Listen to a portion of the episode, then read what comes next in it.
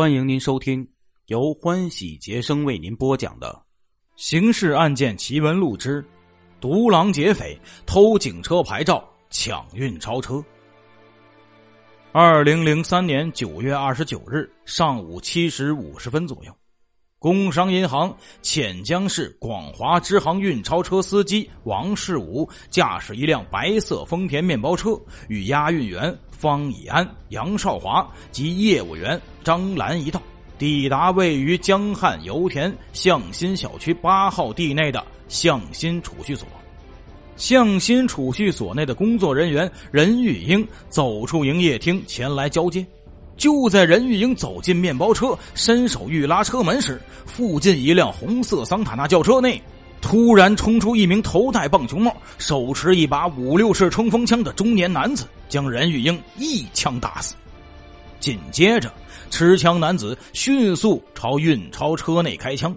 坐在副驾驶位置上的张兰身中数枪，重伤倒在座位上，而押钞员方以安、杨少华则未及反应，就已被当场打死在车内。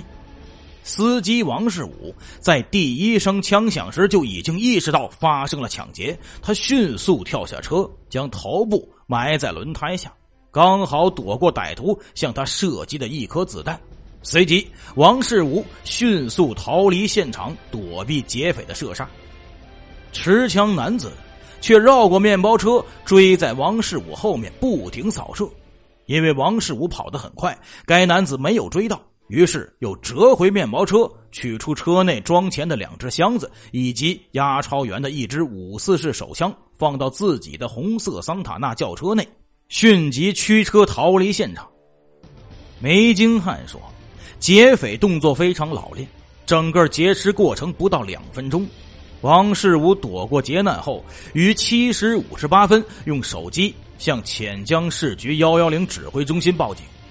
四分钟后，离事发现场最近的广华分局干警火速赶到现场，警方迅速封锁现场，展开调查。”并将肝部、肺部以及肩部多处遭枪击的张兰送往江汉油田管理局中心医院抢救，但张兰终因受伤过重，于二零零三年十月一日抢救无效死亡。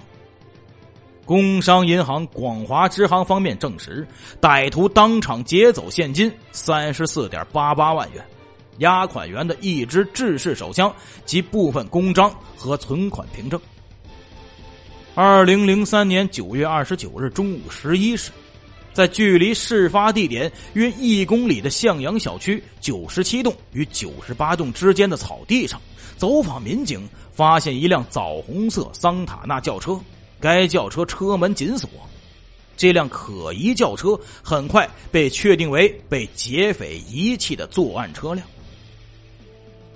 技侦人员打开车门后，在车内。发现了被劫的银行装钱的空箱子两只，换下来的衬衣一件，长裤一条，黑色棒球帽一顶，车牌一副。此处还有大量子弹壳和一本旧兵器杂志，及一个蜗牛吸顶式警灯。梅京汉说：“根据此前湖北省厅向全省各地区通报的有关谢先荣的作案习性。”警方在第一时间就估计到，近期敢于动用如此大胆手段实施银行抢劫的人员，在湖北省能挂上号的只有谢先荣一人。警方迅速从网络上下载谢先荣的指纹等资料，通过对遗留在桑塔纳车内的指纹进行对比，发现遗留的指纹和荆州九幺零案。及荆门八五袭警案案犯谢先荣的指纹一致，同时枪击现场遗留的弹壳与谢先荣前几次作案时留下的弹壳批号也相同。案发四个小时后，潜江警方将九二九劫持案的罪犯嫌疑人锁定为谢先荣。警方调查发现。谢所遗弃车辆系荆州市劳动局一辆被盗公车，牌照系沙市分局刑警大队被盗警牌。经警方查明，二零零三年九月十四日，谢江停在荆州行署大院的荆州市劳动局一辆桑塔纳小车盗走。二零零三年九月二十一日，沙市分局刑警大队警车外出办事，谢先荣将警牌鄂欧 D 零五五零盗走。但记者采访获悉，沙市刑警大队并未上报荆州市局。警方的进一步调查发现，谢队作案地点、时间、目标、潜逃方式都经过深思熟虑。红色桑塔纳最早在二零零三年九月二十六日就在向阳小区出现，在广华分局绘制的一份九二九案可疑车辆出现图上，记者看到。红色桑塔纳在案发前的三天，在出事储蓄所附近多次踩点锁定劫犯谢先荣后，湖北省厅立即向全省发放十万张通缉令，公开悬赏卡片五万张，两百盘录像带在省内各电视媒体滚动播出通缉令，悬赏十万元缉拿谢先荣。警方经缜密分析。认为谢先荣并没跑远。梅金汉说：“以潜江为中心向全省发散的卡哨反馈，没有迹象表露谢先荣的行踪，表明其可能在案发地附近蛰伏下来。”梅金汉分析了谢先荣的犯罪动机。他说：“谢先荣抢钱并不是为了自己享受，而是为了改善妻儿生活。谢文化水平低，长期以来。”对妻儿都有一种负疚心理，他曾说过，只要给妻儿弄一大笔钱，自己就算被警察打死也无所谓。因此，在将赃款转移给妻子之前，谢不会逃离潜江。二零零三年十月四日，湖北省厅印发七万多份谢先荣身份卡，在潜江市公共场所广为散发，并向所有司机散发。当地政府还发动了民兵预备役及群众，挨家挨户进行搜索，并发放了印制的扑克牌通缉令。转眼间，整个潜江市市民皆引起警觉，发动了一场全民战争。二零零三年十月六日，专案指挥部确定在全省设立两道包围圈。十日，湖北省厅再次发动动员令。发动广大群众，动员全省干警，在全省范围内开展集中搜捕行动，奖励金额提高至二十万，一张抓捕谢先荣的天罗地网就此撒开。潜江市王场镇东岳街街口，聂春兰、张真元姑嫂俩开了一家小餐馆。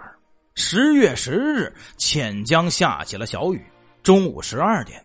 餐馆门口来了个三十多岁的中年男子，该男子骑一辆红色女士自行车，后座绑着一把沾满泥土的铁锹，车把挂着两条长馒头。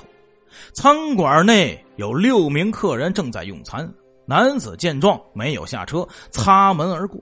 六名客人相继结账离去后，男子又折了回来。聂春兰记起，二零零三年九月三十日晚十时，此人曾在店内点了十四元饭菜。他操着京门口音，要了一份炒肉丝、一盘清炒白菜和一瓶啤酒。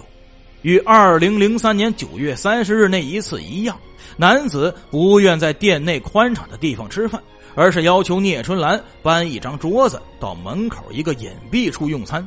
同时，他还拿出一只崭新的搪瓷碗，要聂春兰准备两份炒肉丝和一份牛杂火锅，准备打包带走。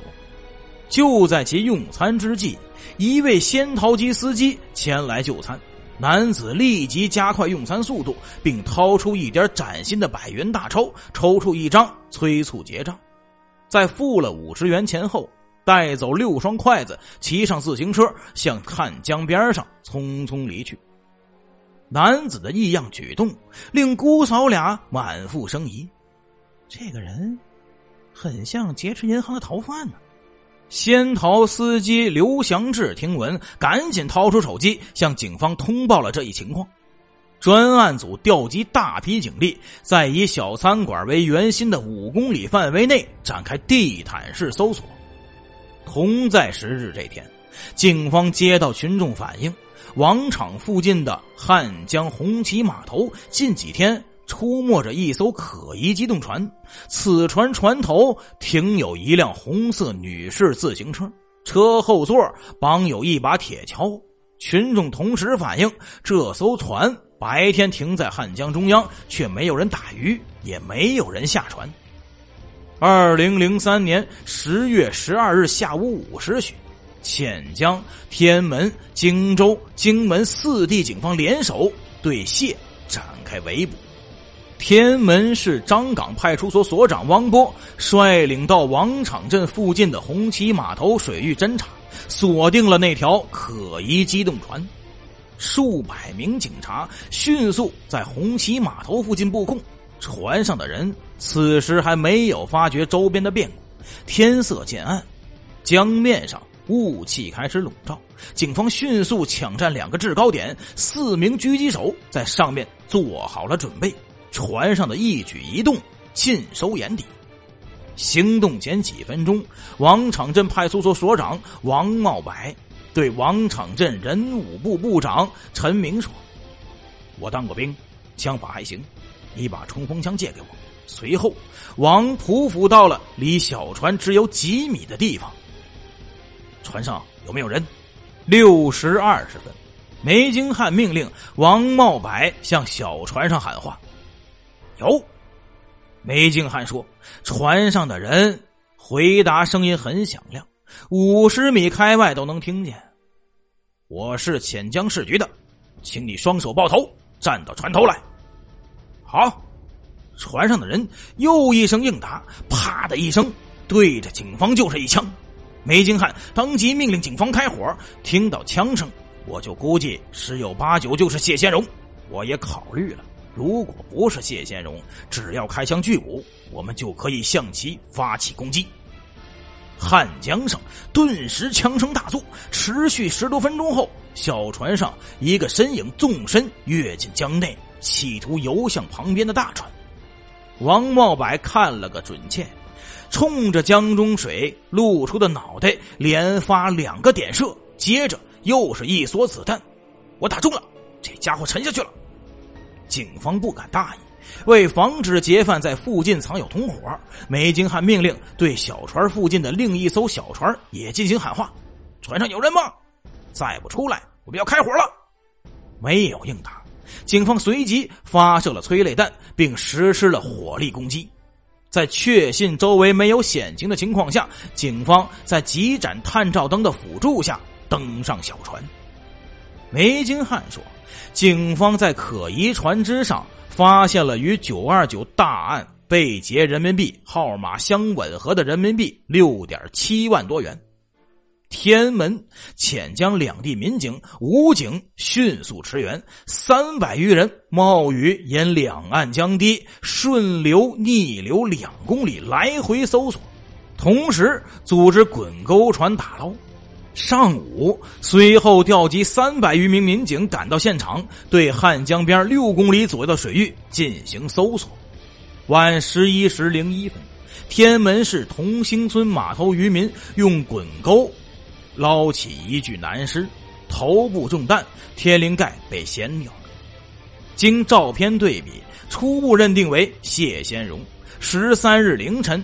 经痕迹物证鉴定，确定尸体就是谢先荣。至此，九二九持枪抢劫银行案告破。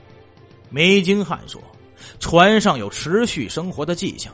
谢先荣买了一条烟，十日中午又在王场集镇买了大量食品、餐具、液化石油罐及牙刷、牙膏等日用品。白天船不动，可能会引起别人怀疑。”谢特意购买了一大壶柴油，以供击泊渔船白天在江面转悠，晚上才靠到岸边休息。潜江市刑警大队大队长袁有涛说：“九二九大案在潜江历史上尚属首次。给少数认为潜江这种级别的小城市不会发生银行抢劫案的干警敲响了警钟。袁有涛分析说，与张军二王犯罪集团相比，谢先荣的作案手段更加凶残，计谋更加精确周全，作案技术职业化程度极强，并且具有很强的反侦查能力。谢先荣作案从不戴面具，历来都是单独行动。此案中，他在两分钟内连杀四人，行动相当迅速，手段残忍，毫不犹豫。警方在其家中查获了大量兵器、法律、侦破小说等书籍。谢先荣潜心研究张军等犯罪集团的经验教训，并对警方的侦查手段做过精心的研究。谢曾因盗窃被判刑。据其狱友介绍，谢先荣认为张军纠结的是一帮乌合之众，一旦一个暴露，整个团伙都会暴露出来。因此，他从不结伙。谢声称，要么不做，要做就做大事一定要超过张军，一定要出名。袁有涛介绍，谢在实施九二九抢劫案时，给警方布下了多道障眼法。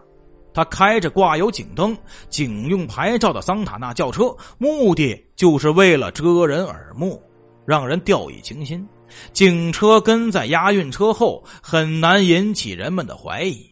袁有涛说：“谢先荣自持洞悉警方侦破方法，作案后一贯不外逃。他认定最危险的地方就是最安全的地方。”二零零三年八五荆门持枪拒捕袭警案，谢先荣在当地待了三天才走，通过渡船到天门等地，最终又悄悄潜回。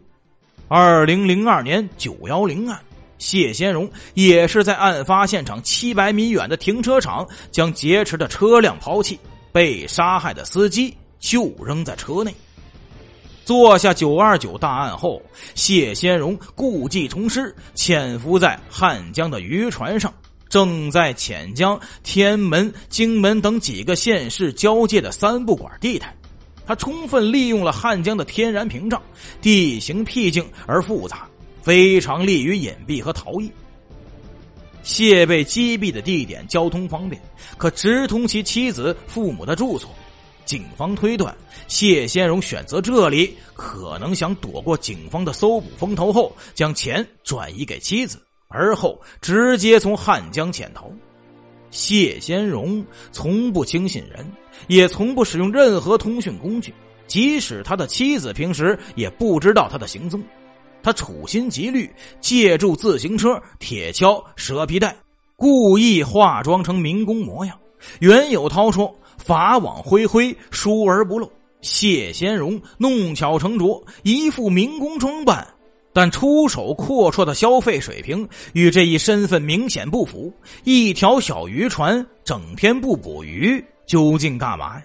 虽然案件已经结束，但仍然有很多值得我们反思的地方。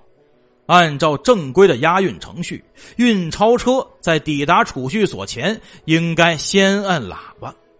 储蓄所内的工作人员确定是否为本行的押运车，而后押运员首先下车，对周围情况进行侦查，并实施警戒，确认安全后再进行交接。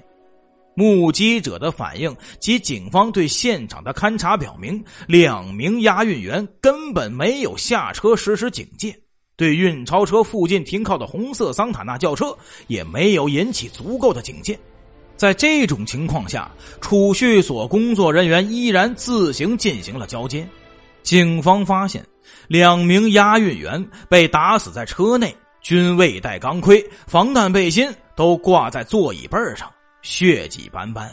两人甚至没有持枪，其中一位的手枪还插在前座背后备往兜里。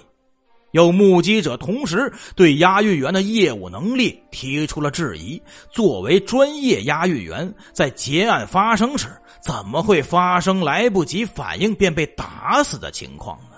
听众朋友，今天的故事就为您播讲到这里了，感谢您的收听。